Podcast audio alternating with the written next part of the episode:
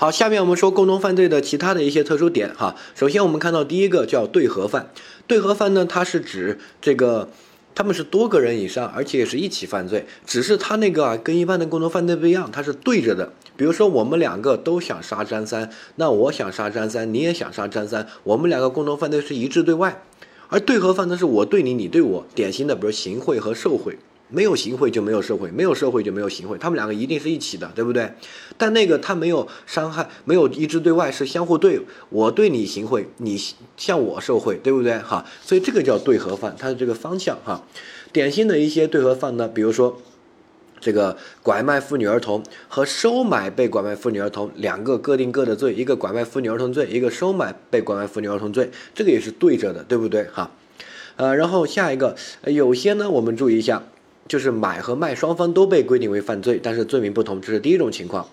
呃，第二种情况就是，呃，各行为在法律上均被规定为犯罪，并且罪名是相同的。比如说，有个罪叫非法买卖枪支罪，就是你买枪支也构成这个罪，卖枪支它也构成这个罪。哈。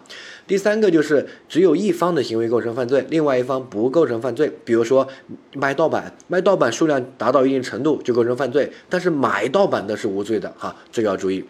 然后这个对合犯呢，很多人这个学了也大概知道，就是这个对着的嘛，对不对？好，但是要强调一个点，就是对合犯是一种共同犯罪的特殊形式，它是共同犯罪的一种，但只是共同犯罪的一个小分支，它不适用于任何共同犯罪的理论。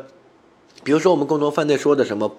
之前说的什么帮助犯、教唆犯，从来没听说过行贿和受贿。行贿是帮助呢，还是教唆？没有，对吧？好，它不是用共同犯罪的任何理论，包括什么一人既遂的全部既遂不一定啊。我拐卖拐卖妇女既遂了，他收买被拐卖妇女还没既遂呢，还没成功呢，对不对？所以它只是共同犯罪的一个小分支，但它不适用共同犯罪其他任何理论。当然，也有学者主张就把对合犯拿出去，不把它认定为共同犯罪了，不要浪费时间。啊，这样也行。其实我挺主张这个的，对吧？啊，它就是这个不适用共同犯罪任何理论，为什么要把它放到这里呢？哈，但是呢，目前的通说还是认为对和犯就是共同犯罪的一种。但是要注意后半句话也是对的，不适用于共同犯罪的其他理论来讨论对和犯。对和犯有自己自己的一些规定，就是按照分则特殊规定处理，就定行贿和受贿。哈，不需要讨论他们的共同犯罪。下一个叫聚众型共同犯罪。聚众型共同犯罪呢，我们注意一下，呃，聚众型共同犯罪有个特征，它形成共同犯罪啊比较特殊啊。比如说，我叫了四波人，小学同学、初中同学、高中同学、大学同学，我们去打架，帮我打群架，聚众斗殴。那我叫的这四波人，我们之间形成共同犯罪的关系呢是这样的，就是他们都明知道是帮我去打架。对不对？他们明知道是帮蒋思金，所以呢，他们跟蒋思金这个聚众者，那都可以形成共同犯罪。所以呢，这个蒋思金跟每一个人都可以形成共同犯罪，因为他们都知道是参与我的犯罪，帮我去打架。但是他们之间可能相互不认识，比如说小学同学就和大学同学不认识，对不对？好，那这个时候。就会形成一种特殊的共同犯罪的一种形态，就是聚合型犯罪这种共同犯罪形态。啊，你可以想象，我这个聚众者聚了这个四波人，每波十个人，总共四十个人，这四十个人跟我都能牵一条线连起来。但是这四十个人之间可能相互不认识，如果他们相互认识的话，那也他也能牵一条线连起来形成共同犯罪，对吧？好，这个就是这个特殊的问题。这是第一个。第二个，它主要解决一种情况，就是我们聚众斗殴。我们如果其中一个人把对方一个人打死了，但是我们不知道是我们这四十个人里面哪一个人打死的，那这个就会出问题。如果是小学同学打死的，那么小学同学啊要承担这个死亡的责任。我们后面学分则会学，可能要定故意杀人啊之类的。而聚众者也要跟着一起定，因为我跟他形成共同犯罪啊，对不对？他的行为导致的结果，我也要承担责任啊，哈。另外，呃，这个如但是这个情况之下呢，其他没有跟他形成共同犯罪的不承担责任。比如说初中同学、大学同学，他就不认识小学同学，又不是他们打死的，他们凭什么承担责任？他们不承担，对吧？好，但是现在的问题是查明不了，那怎么办？查明不了，你不能认为任何一个人要对这个承担责任，但是有一个人百分之百承担，谁？聚众者。因为不管是谁打死的，是我小学同学打死的，我要承担责任；是我大学同学打死的，我也要承担责任。现在查明不了，不能让他们负责，但是我逃不掉啊！不管是谁打死的，我都要承担责任。所以聚众斗殴打死一个人无法查明的时候呢，就聚众者这个首要分子他来承担责任，好，其他人不承担责任。好，下一个叫犯罪集团，犯罪集团呢，呃。就是对组织领导犯罪集团的首要分子，按照犯罪集团所犯的全部罪行处罚，这个是刑法的规定。好，它这个关键点就在于，我是组织领导犯罪集团的首要分子，这个集团所犯的罪，我要负责全部。比如说，我是黑社会这个老大啊，蒋天养，然后呢，我我组织我领导的，我们一起去贩毒啊，去杀人啊，去抢地盘啊，这些要我要负责吗？那肯定要啊，对不对？但是这段时间呢，我在泰国休假。在泰国休假期间呢，这个社团他自己去跟别人打架、抢地盘等等的，那这段期间犯的罪，首要分子要负责吗？也要，只要是认定为是犯罪集团的首要分子，那么他就应该对集团所犯的罪负责，即使他不在，但他要负责。这是第一个。第二个，注意是集团所犯的罪，并不是集团个人所犯的罪。比如说，我组织这个集团，我就干这样抢劫、抢地盘、贩毒这些，对不对？但是我有一个小弟山鸡。他就把别的女人给他强奸了，这个关集团什么事？又不是我们集团让他做的，对不对？所以这个是他个人负责，集团不需要负责，然后集团的首要分子、领导者也不需要负责。好，掌握。好，下一个叫片面共犯。好，片面共犯呢是这样的一个理论，就是说，呃，我暗中给一个人提供帮助，然后帮助他去犯罪，但是那个被我帮助的人他不知道我的存在。比如说，我知道张三要去杀李四。然后我悄悄的给他提供帮助，哎，比如说把李四约出来啊，把李四这个迷晕啊，等等的。但是张三不知道我的帮助哈，那这个时候你站在张三的角度，他以为是他一个人干的，他根本不知道别人存在。站在我的角度呢，我知道张三去杀人，我也愿意加入，愿意帮助他，就是明知他人在犯罪还加入，对不对？哈，那这个叫片面的共犯，片面的共犯也叫单向的共犯，就是如果按照我来说，我跟张三是构成共同犯罪的。对于张三的行为导致的结果，我也要负责。但是按在按照张三的角度，他又不知道我的存在，所以呢，他跟我不构成共同犯罪，所以呢，他只对自己的行为负责，对我的行为就不需要负责。比如说，我还把那个人迷晕了呀，啊什么的，对于那个行为，张三是不需要负责的，因为他又不知道我的存在，啊，但是我的行为我负责，我知道张三在犯罪，我还帮助他，暗中帮助，那这个时候呢，张三。的行为我也要负责，因为我跟他形成共同犯罪，所以呢，它的特殊点就在于片面共犯，它形成的共同犯罪是单向的，就从我的角度来看是成立共同犯罪的，我这边是成立的，但是从张三的角度来看是不成立的，他那边就不成立共同犯罪，所以叫单向的共犯，好理解。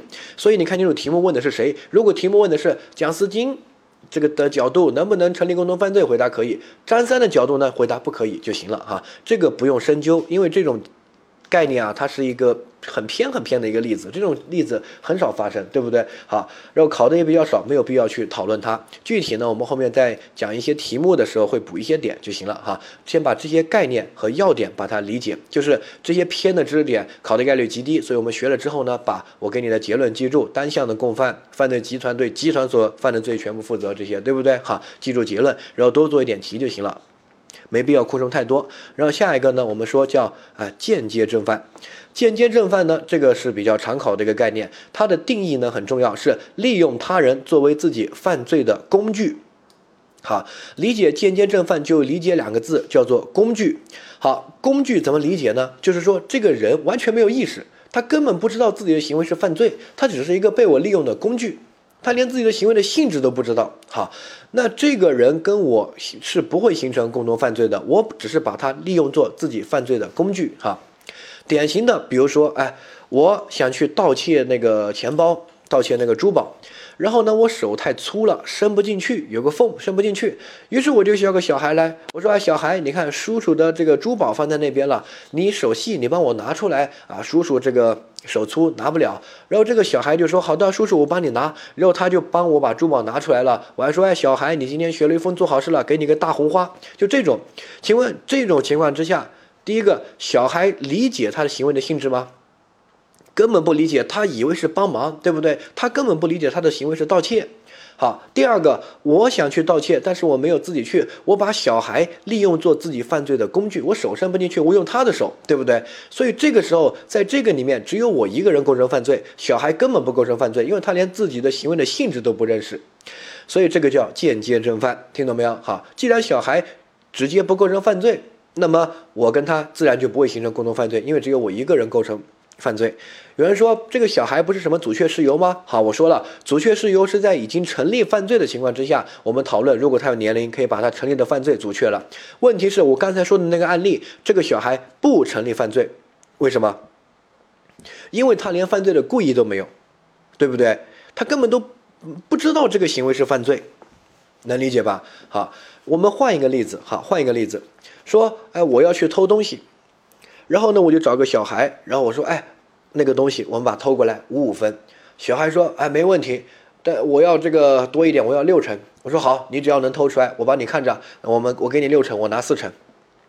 然后这个小孩子就去帮我偷出来，偷出来我给他一点钱，哈，那这个叫什么？这个叫共同犯罪。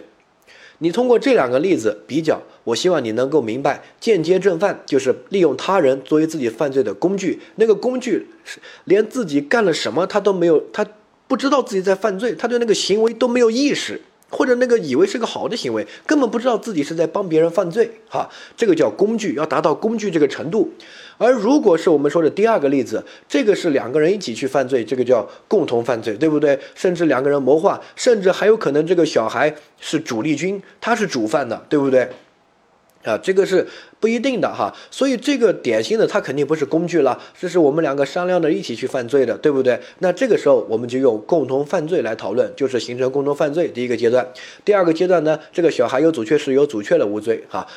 但是第一个案例它是一个工具，他根本没有犯罪的故意，所以呢他就不成立盗窃罪哈。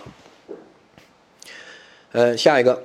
好，主要如下这些。第一个就是刚才我说了，我利用小孩去盗窃，这个小孩根本不知道自己在帮我盗窃，这个一定要区分构成共同犯罪那种情况。好，第二个就是呃没有意识的身体活动，比如说呃以身后站着丙，丙在搬文物，然后呢呃甲就用针刺了乙一下，乙呢就把文物摔坏了。乙有没有想摔坏文物这个故意啊？他有没有这个意识啊？没有。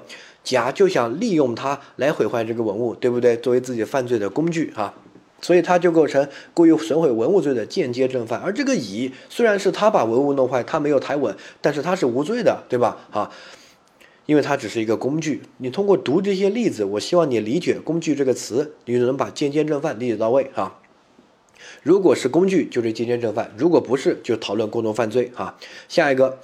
啊，比如说医生利用不知情的护士给他人注射毒药，我医生都配好了毒药或者一片药或者一个针剂，护士只是打个针，我自己可以去打，护士也可以打，我让护士去打，对不对？那护士根本不知道他在犯罪，他以为他就是个正常的工作，好，那这个护士肯定不构成这个犯罪，他连犯罪的故意这些都没有，那这个时候呢，医生是成立这个间接正犯的，对不对？好，掌握，呃，这些呢都可以自己去读一下。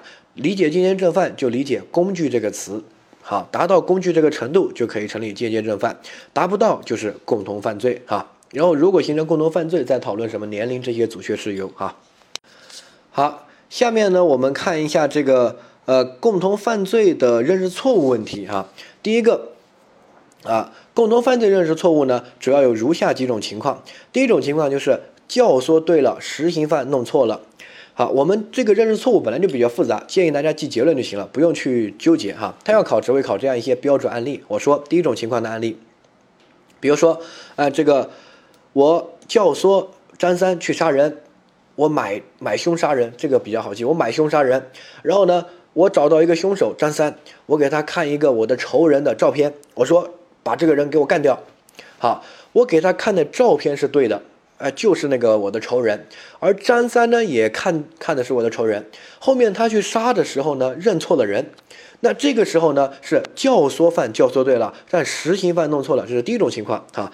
那第一种情况，我们怎么判断是对象错误、打击错误还是什么呢？我们注意一下，实行犯自己是什么错误，按照自己个人来判断。比如说张三去杀人的时候认错了，就对象错；打偏了就打击错，哈。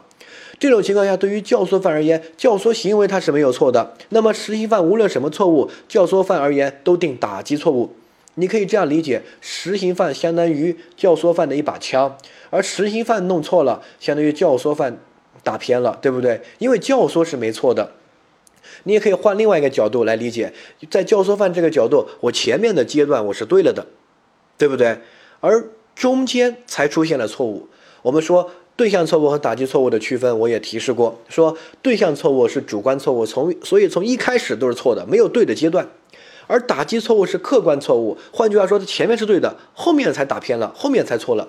所以呢，这个对于教唆犯而言，教唆犯前面是对的呀，我给你看的照片是对的呀，对不对？而到了中间才发生了错，所以呢，对教唆犯而言就是打击错误啊。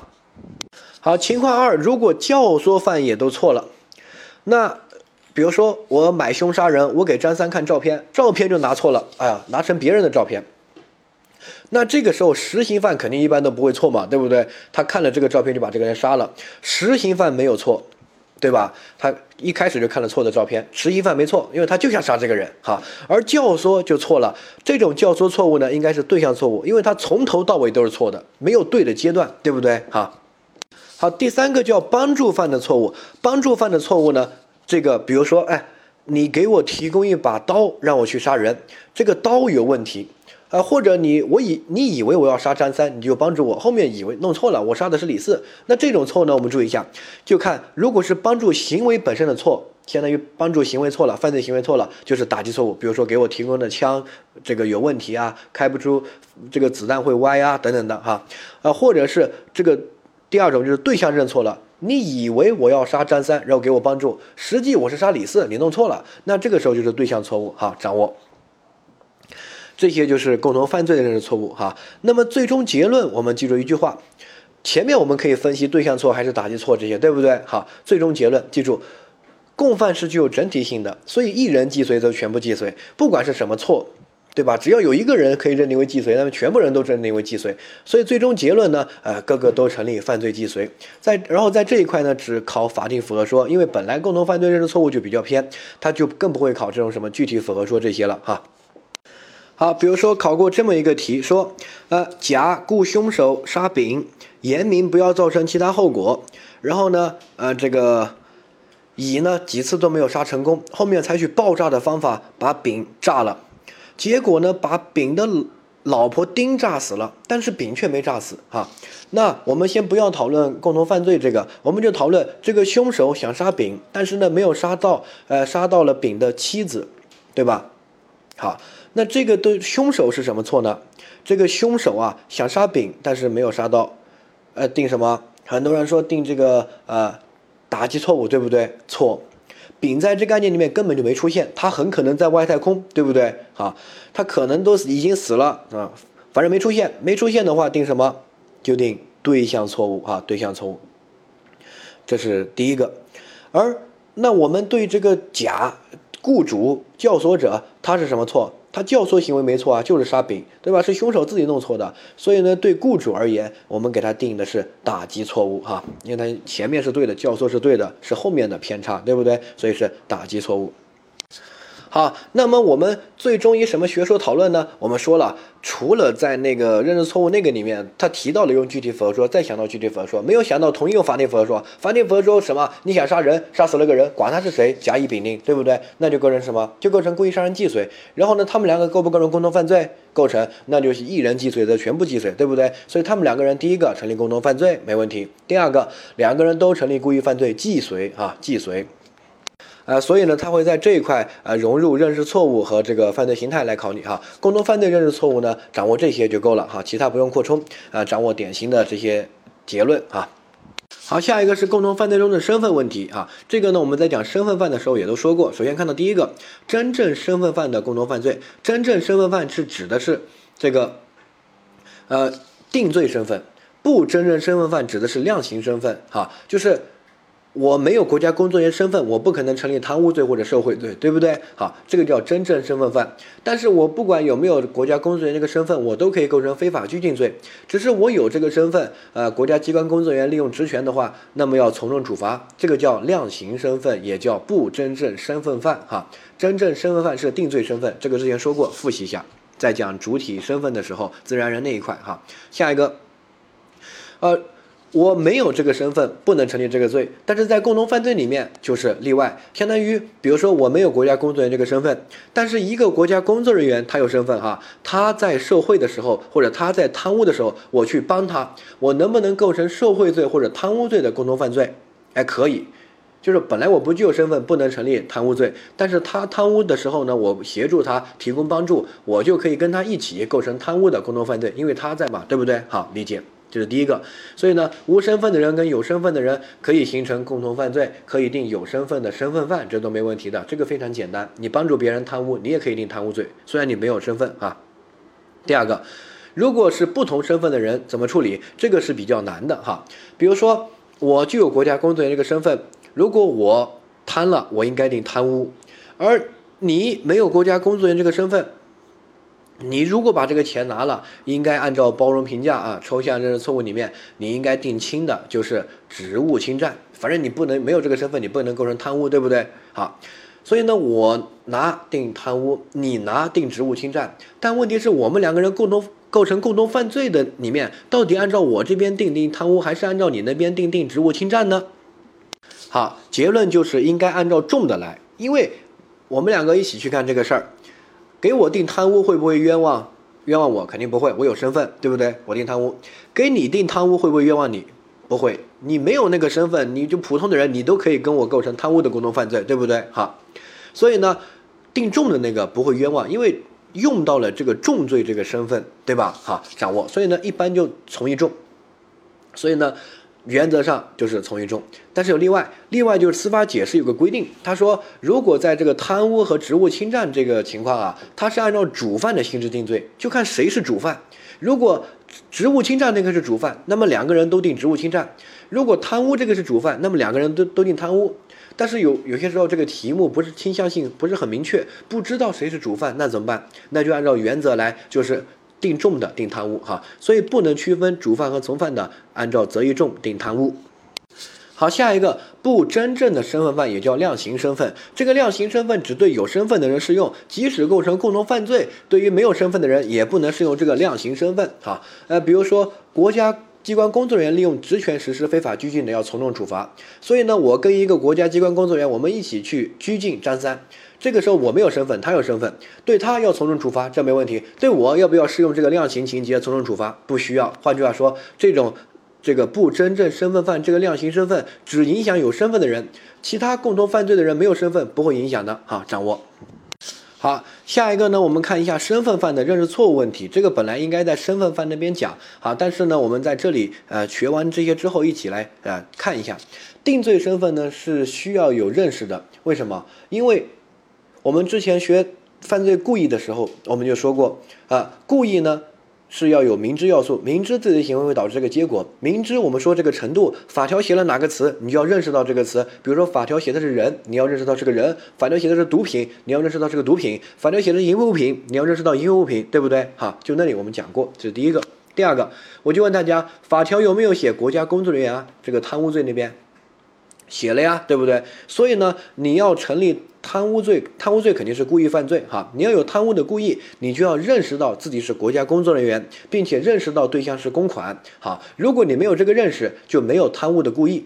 因为故意犯罪一定要有认识，法条写了那个词就要认识到这个词，就跟你没有认识到那个是淫淫秽物品，然后拿去卖，不成立传播淫秽物品罪是一个道理。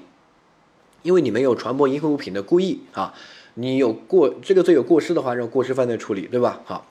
这个贪污也是一样，你没有认识到自己具有国家工作人员这个身份，原则上不成立贪污罪，因为贪污罪是个故意犯罪。你换句话说，你没有贪污的故意哈。但是没有认识到自己国家工作人员身份，就不成立贪污罪，那就是无罪吗？那不一定啊。你没有认识到自己身份，那假设你没有身份，你把这个钱拿了，你也可以定职务侵占嘛，对不对？这个是包容评价思维哈。比如说，哎。哎，我不知道自己是国家工作人员，然后我我就把我们单位的钱拿了，我也不知道那个是公款，我以为就是我们私企的钱，哪不知我们单位早就变成了国企了，这个我是国家工作人员了哈，那这个时候怎么办？这个时候我有没有贪污的故意？没有，能不能定贪污罪？不能，因为我没有认识到法条的那个词“国家工作人员”，没有认识到自己的身份，对不对？好，这第一个，第二个，啊，但是。我们按照包容评价，贪污罪是个重罪，职务侵占罪是个轻罪。我有贪，我我没有贪污的故意，但是能不能包容评价出来我有职务侵占的故意呢？这个就可以啊。即即使我没有认识到自己是国家工作人员，那我也肯定知道我是这个单位的财务呀、会计啊，对不对？普通的单位拿也可以定职务侵占这个轻罪嘛。所以呢，可以可以给我认定为职务侵占罪哈，这个注意一下。但是量刑身份呢，不要求有认识，即使没有认识到自己有量刑身份，在给你量刑的时候，依然可以给你适用。比如说，呃，甲没有认识到自己具有国家工作人员这个国家机关工作人员这个身份，然后利用职权去拘禁拘禁别人。他以为自己只是普通人，不知道自己是国家机关工作人员。那么对甲能不能适用这个从重的量刑情节呢？这个呃不真正身份犯这个量刑情节，哎可以，没有任何问题哈。这个是身份犯的认识错误问题哈，这个掌握一下。呃，最后一块我们看到犯罪形态，这个是非常非常重要的。好，请大家在这里画星号掌握，这个非常重要。我说了，好，呃，这个犯罪形态。共同犯罪的犯罪形态，每年主观题必考，而且不止一个问，没有哪一年不考，从来没有不考的。啊，而且客观题也不止考一个题，考好多题，所以呢，这个务必掌握。啊，共同犯罪的犯罪形态呢，一定要理解。我们一开始讲共同犯罪整体性那个图，这个结果的发生和教唆犯的教唆、帮助犯的帮助、实行犯的实行行为，它都有因果关系，对不对？他们是三个行为汇集成一个因，共同注入被害人，所以呢，这个结果和三个行为都有因果关系。好，这是第一点。好，那第二个我们也说了。共同犯罪形成了整体性之后，就会相互影响。我影响你，你影响我，这个叫什么？这个叫这个呃共犯的整体性。一人既遂则全部既遂，部分实行全部责任，对不对？好，它的落脚点就在于犯罪形态。共同犯罪的犯罪形态，好，我们看到原则，原则我们按照实行犯确定犯罪形态，它的。背后的理由呢？第一个，共同犯罪具有整体性，对不对？之前那个因果力那个呃图，就是教唆犯教唆，帮助犯帮助，实行犯实行，共同注入被害人，所以被害人死亡这个结果和三个因它都有因果关系，都注入了因果力。好，所以呢，这个一人既遂则全部既遂。哈，这是第一个。第二个，例外终止只对自己有效，既遂倒没问题，但是如果不是既遂呢，它终止了。终止呢？我们说叫自动性。我们复习终止的时候叫什么？呃，自动放弃犯罪，主观上悔罪了啊，这个不想犯罪了，放下屠刀，立地成佛了，对不对？所以呢，这种就是这个人的主观。终止的判断，我们和未遂的区分，我们说了，完全看主观，对不对？客观都是陷阱，对吧？这些都要复习起来。所以终止它对应的法定刑量刑情节特别宽宏大量，基本上都是不用处罚的。没有造成损害，直接免除处罚；造成损害的，也最多也就减轻处罚，对不对？基本不用罚的。好，那现在比如说我教唆，然后呢，张三提供帮助，然后李四去杀人，这个时候李四终止了，对李四适用终止没问题，对吧？他终止了，他自动放弃犯罪，放下屠刀，立地成佛。但是对我和张三能不能适用终止？不能，为什么？因为我们没有这种自动性啊，我们还想犯罪呢，我们就觉得李四这个怂逼，对吧？不敢上。我跟张三，我们都很懊悔啊！你这种时候，如果给我跟张三适用终止，那不行，就直接给我免除处罚，不合适，对不对？好，所以呢，终止只对自己有效。好，那我们具体的情况呢，我给大家总结好了。我们以实行犯为准，实行犯是什么？原则上其他就是什么？比如说，呃，我教唆那个你提供一个帮助，然后这个张三是个实行犯，然后让张三去杀人。如果张三呢是犯罪预备。那么教唆犯和帮助犯呢，一般也成立犯罪预备。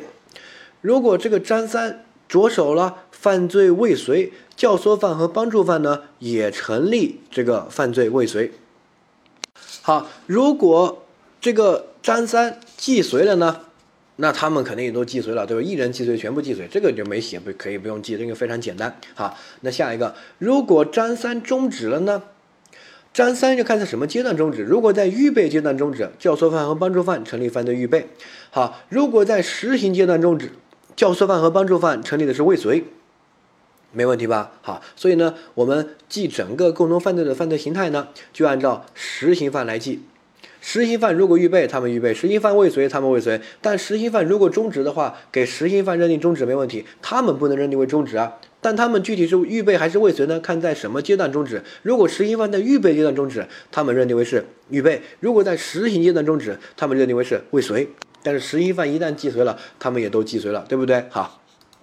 好，这个是总结的掌握。之前我们在讲教唆未遂的时候说过一个理论，叫做共犯的从属性的那个理论。那个理论呢，还记得吗？啊，之前可以不记得的话，可以去看一下哈。只有。在实行犯接受教唆并着手实施犯罪，教唆犯才能成立。那个理论是这样认为的哈。那个如如果题目特别的强调按照共犯从属性理论或者按照其他观点啊什么什么的，你再给我想到那个。如果没有题目特别强调，直接按照这里的总结去给结论，百大部分从来还没考过哈。但是那个是个学界的一个新的热点，而且这个大部分出题的老师也都是采用这个观点，啊。就是写书啊，或者写论文，但是实践中还没有采纳。然后法考又是个偏向于实践的职业考试，它不是考这个博士考这些，考理论的。所以呢，那个还没有出题，但是我们害怕它出题，因为它特别爱考一些什么观点的展示啊之类的题目，对不对？好，所以呢，如果特别提到了，你再用。那个教唆未遂和共犯从属性，只有当教这个实行犯接受教唆并着手实施犯罪，教唆犯才能成立。然后他没成功，这个时候才属于教唆未遂。如果实行犯没有接受教唆，或者这个压根没有着手犯罪，那么教唆犯直接无罪。那个是特殊的观点，那个观点目前还没有成为主流的实践中所采纳。目前采纳的还是按照上面我们总结的，实行犯什么，教唆犯和帮助犯就定什么。好，掌握，相当于这里是原则，那里是例外，不要搞混了啊。好，下一个，呃，我们看到这个例外，例外呢有这样几个情况。好，第一个呢叫帮助犯未遂，但是其他既遂。这个就原则上一人既遂则全部既遂啊，对不对？但为什么其他人既遂了，帮助犯未遂呢？这个我们说过，叫实行犯没有用到帮助犯的帮助。比如说我去盗窃，你给我提供一把钥匙，但是我没有用你这把钥匙，我就盗窃成功了，对吧？好，那这个时候虽然我们都既遂了，教唆犯也既遂了，实行犯也既遂了，但是帮助犯定未遂，因为帮助犯跟这个结果的发生它没有因果关系。好，那么第二个，我们还有一个理论，我们说了有因果关系就是犯罪既遂，那没有因果关系呢，肯定不能成立犯罪既遂，那成立什么呢？有可能成立未遂，有可能成立终止，你还记得吗？我们说过，对不对？啊，比如说这个介入因素中断以后呢，没有因果关系了，前行为和结果没有因果关系，那到底成立什么？我们说有终止救助行为成立终止，没有的话成立未遂。那这个也是一样，你看帮助犯的帮助行为和结果之间没有因果关系。我们说了，如果有终止行为，帮助犯能不能成为终止呢？哎，可以，对不对？好，如果没有终止行为，那帮助犯就是未遂。所以像刚才说的，你给我提供一把钥匙，我去盗窃，没有用到你的钥匙，那么虽然我盗窃成功了，但你没有因果力，跟结果跟你没有因果关系，所以呢，帮助犯不成立。这个既遂没有因果关系，不成立既遂，成立什么？成立未遂，因为他没有终止行为啊。那有人问，万一有终止行为呢？好，终止行为那就成立终止。但是共同犯罪里面的终止行为和一般一个人就是犯罪终止的终止呃条件不一样。我们复一下，如果我一个人犯罪，不是共同犯罪哈，一个人犯罪，我想要成立终止，需要什么条件？分两类。如果我还没有种下因。比如说我在预备阶段不想犯罪了啊，我在或者这个还没有着手或者还没有种下因，呃，我就不想犯罪了。那这个时候呢，只要你自动停止犯罪就行了，对不对？好，这是第一个。第二个，呃，如果好你已经种下了因呢，比如你捅了别人一刀，现在你想终止，那怎么办？捅中了，种下了因，这个时候呢，你。不仅要自动停止犯罪，你还要终止行为，比如把他送到医院去救助，并且要真诚努力，并且要具有有效性。换句话说，你要把结果把它避免了，或者结果虽然发生，但是跟你没有因果关系，比如说被介入因素中断了，对不对？要具有有效性，哈，这个就是一个人呃犯罪终止的条件，看有没有种下因，种下了要终止行为加真诚努力加有效性，没有种下因，自动停就行了，这个结果发生肯定跟你没关系嘛，对不对？好，掌握这是第一个。第二个，那帮助犯在这个共同犯罪里面，他想要成立终止，我们在共同犯罪里面的条件是什么？好，这个一定要记，而且在主观题里面你要把这两个词写出来，否则没分哈。什么？第一个叫明确告知退出，第一个关键词叫退出，我不干了，我不跟你们玩了。第二个要明确告知，不能有欺骗哈，这是第一个。第二个，呃，这个帮助犯的帮助行为和结果之间没有因果力，哎，我们也叫消除因果力。好，这两个条件是并且的关系，就是要同时符合。如果同时符合，那么我们就可以成立这个终止。好，比如说，呃，我去盗窃。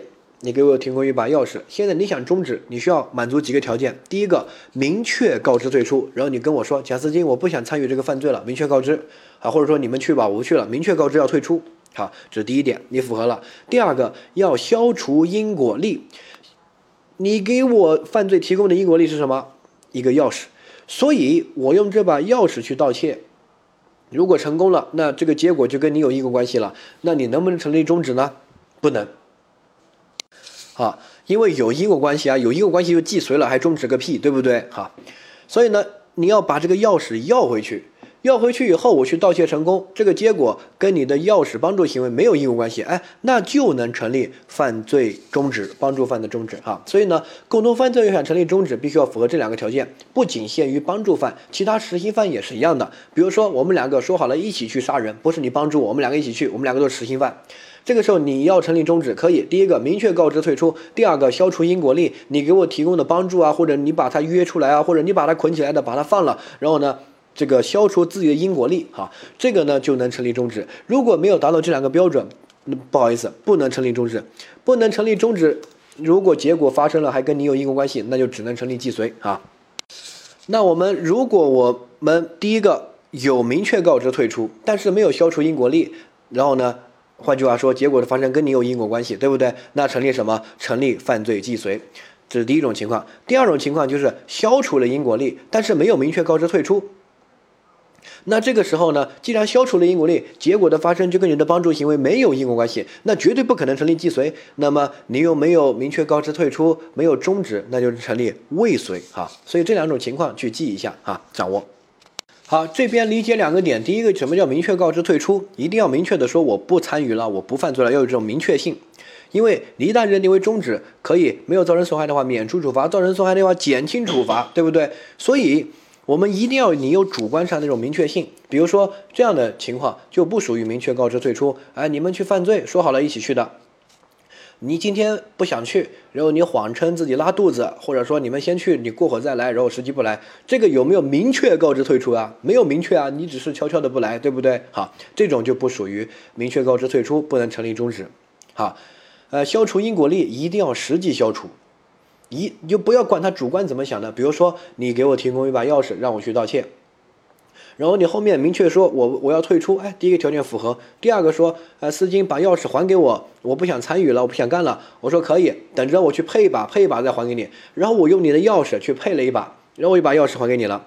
后面我用这把配的钥匙去盗窃了，现在请问，哎，我成立这个犯罪既遂没问题，但是这个帮助犯能成立终止吗？回答不能，因为他有实际消除因果力吗？没有。这个盗窃的结果发生和他的帮助行为提供钥匙有没有因果关系？那肯定有啊！你不提供，我怎么能去配钥匙？怎么能去偷呢？对不对？啊，就是你提供的，所以呢，你没有消除因果力。注意用词是要消除，就是把它清零，对不对？因为终止，我再强调，它适用的法定刑特别宽宏大量，对吧？所以我们对它的认定标准要高一点，你不能随便就认为终止啊，掌握。好，那帮助犯的未遂和终止我们说完了，对不对？没有因果关系就未遂。如果有终止行为，可以成立终止。那终止行为就是明确告知退出加消除因果力，啊，那才可以成立帮助犯的终止。那有人问，教唆犯可不可能这个呃成立这个未遂啊，或者这个终止啊？在帮在实行犯既遂的情况之下，我们再来讨论。如果实行犯什么，那是前面的，对不对？原那个原则部分就说了，按照实行犯定罪。现在是实行犯已经既遂了，但是帮助犯和教唆犯能不能认为是未遂或者终止，相当于一人既遂则全部既遂的例外。好，那标准也是一样的，既遂就是有因果关系，对不对？那你就要既你要承担这个既遂的后果。如果没有因果关系，你去就可以不用既遂，要么就终止，要么就未遂。但是我就问大家。现在实行犯既遂了，教唆犯要跟这个结果没有因果关系，他注入的因果力是什么？教唆犯注入的因果力不是向帮助犯提供一些帮助，他注入的因果力是思想。你是想让别人去犯罪，让别人有犯罪的意识，你是影响他的脑子。除非题目表述他把他的脑子那个犯意都抹掉了，那个才把因果力消掉了，对不对？那种题目描述成这样，我教唆他去犯罪，然后呢，他他犯罪成功了，因为后面他自己把脑子里面抹掉了，那不扯吗？根本描述不出这种案情。所以呢，教唆犯要想消除因果力。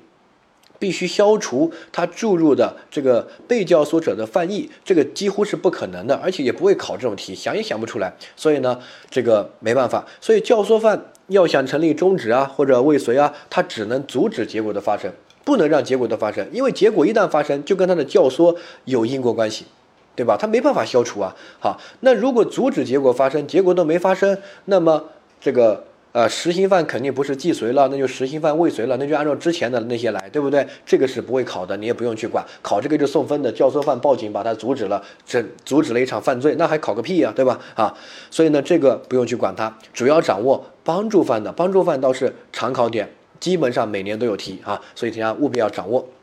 好，下一个我们区分一个概念，一个第一，这个就是概念的辨析哈。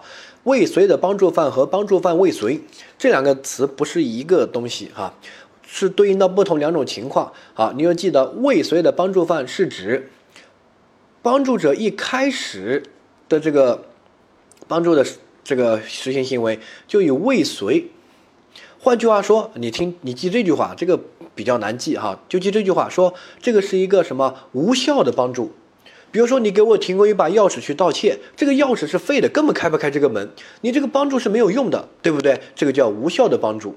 你对你注入的这个因根本不会对结果有因果力的，因为你是钥匙是废的钥匙，开不开这个门啊？这个叫无效的帮助。这种无效的帮助呢，我们也叫做未遂的帮助犯啊。这是第一个。呃，第二个，另外一个概念叫做帮助犯未遂。帮助犯未遂呢，指的是。哎，你这个帮助是个有效的帮助，你给我提把钥提供一把钥匙，这个钥匙真的能开门，真的能帮助盗窃，但是呢，哎，就我就没盗窃成功，就未遂了，啊，那这个时候对帮助犯应该认定为帮助犯未遂，听懂没有？哈，所以呢，这个概念啊是他们莫名其妙爱考，就考了一两个题，而且但是这两个题是近几年才考的，我记得是一一八年还是这个一一七年啊。也都有题，反正就是这两个概念，你就找准一个点，你就看这个帮助行为是不是个有效的帮助行为，能不能帮助这个结果的实现。如果可以是个有效的帮助的话，叫帮助犯未遂；如果是个无效的帮助的话，叫未遂的帮助犯。好，另外还有两个概念，比如说教唆未遂和这个未遂的教唆犯也是一样的哈。未遂的教唆犯和未遂的帮助犯是一样，它是一个这个呃无效的教唆。无效的教唆，比如说甲把一个空的枪给乙，让乙去杀丙，训练一下你的胆量，这个教唆行为自始至终就不可能实现，因为这个是空枪。好，所以呢，一般不以犯罪论处，属于这个未遂的教唆犯。哈，第二个教唆未遂呢，是就我们之前说那个共犯从属性那样理解，对吧？你教唆别人犯罪，那个人去犯罪了，但是他没成功，啊，那么这个实行犯未遂，所以教唆犯也是未遂。哈，理解就是个有效的教唆，你确实让别人有犯罪的故意啊。这个就是概念的辨析，不用看这些理论，就给我记住，旁边写一下笔记。未遂的教唆犯旁边写无效的帮助，帮助犯未遂旁边写有效的帮助，未遂的教唆犯旁边写无效的教唆，教唆未遂写有效的教唆啊。呃，这个就是共同犯罪的犯罪形态的这个部分的知识点，这个部分很重要，大家自己再去过一下，然后把啊关键的词写写哈。原则一人既遂的全部既遂，然后呢，这个就看这个实行犯按照原则来处理，然后例外就是虽然实行犯既遂了，但是帮助犯可能终止，可能是未遂，对不对？好，然后这个终止条件明确告知退出，消除因果力，对吧？未遂就是这个结果跟帮助行为没有因果关系，对吧？然后把无效的教唆、无效的帮助和有效的帮助的这个对应搞清。处无效的帮助叫未遂的教唆犯，有效的帮助叫帮助犯未遂啊。